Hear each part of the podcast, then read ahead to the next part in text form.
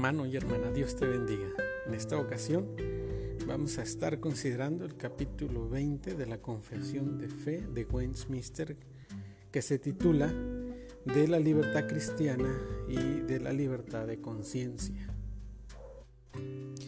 Quiero leerles en Gálatas capítulo 5 versículo 1 dice, Estad pues firmes en la libertad con que Cristo nos hizo libres y no estéis otra vez sujetos al yugo de esclavitud. El versículo 13 dice, porque vosotros hermanos a libertad fuisteis llamados, solamente que no uséis la libertad como ocasión para la carne, sino servíos por amor los unos a los otros.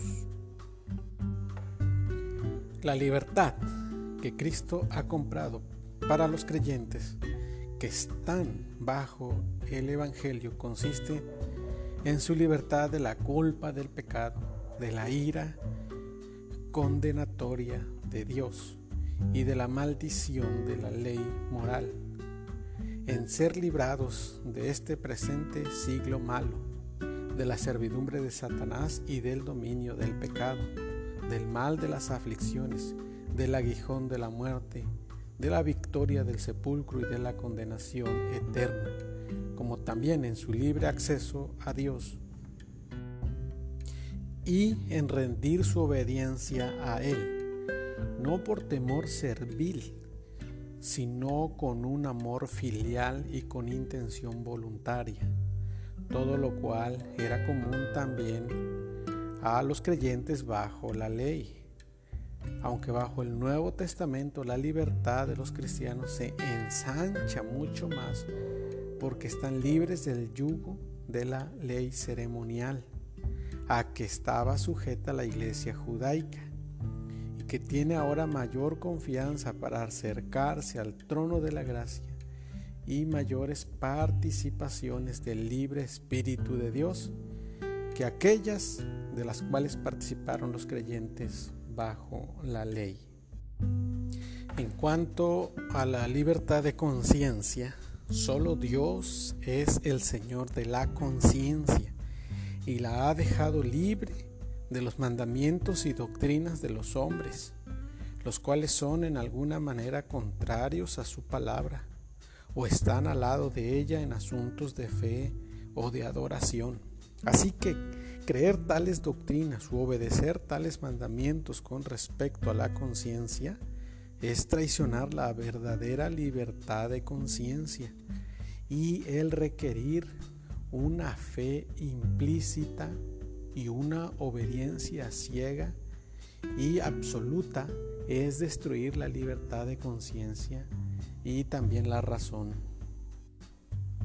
Esta doctrina de la libertad cristiana y de la libertad de conciencia es muy importante, es relevante hoy en día.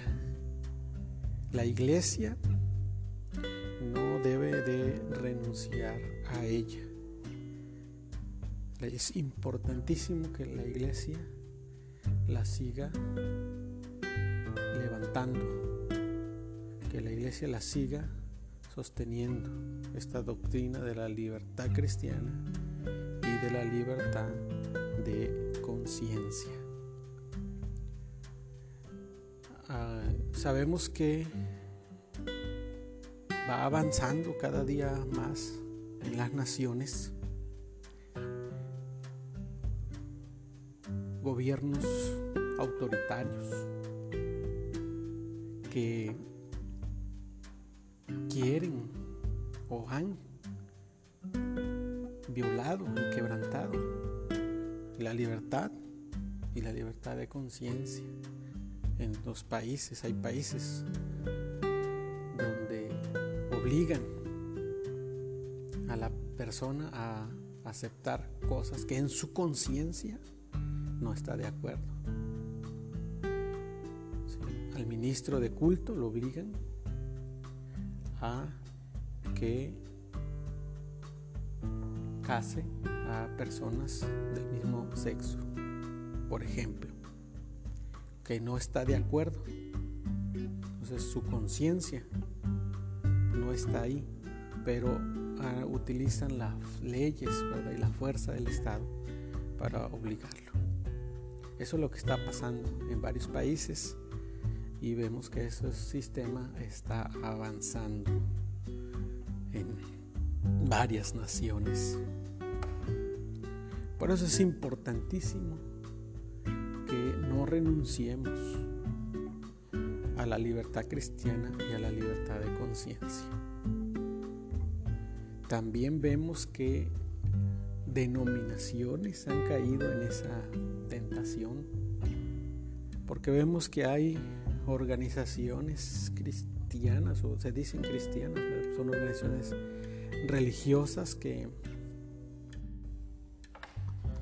que han violado la libertad cristiana y la libertad de conciencia en sus adeptos, en sus seguidores.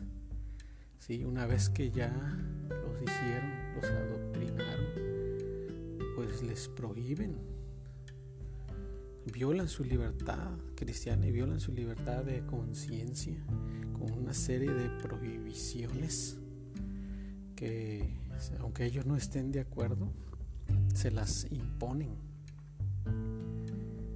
Y muchas este, eh, denominaciones han caído en eso porque ven que estas organizaciones pues les ha salido eh, han tenido éxito.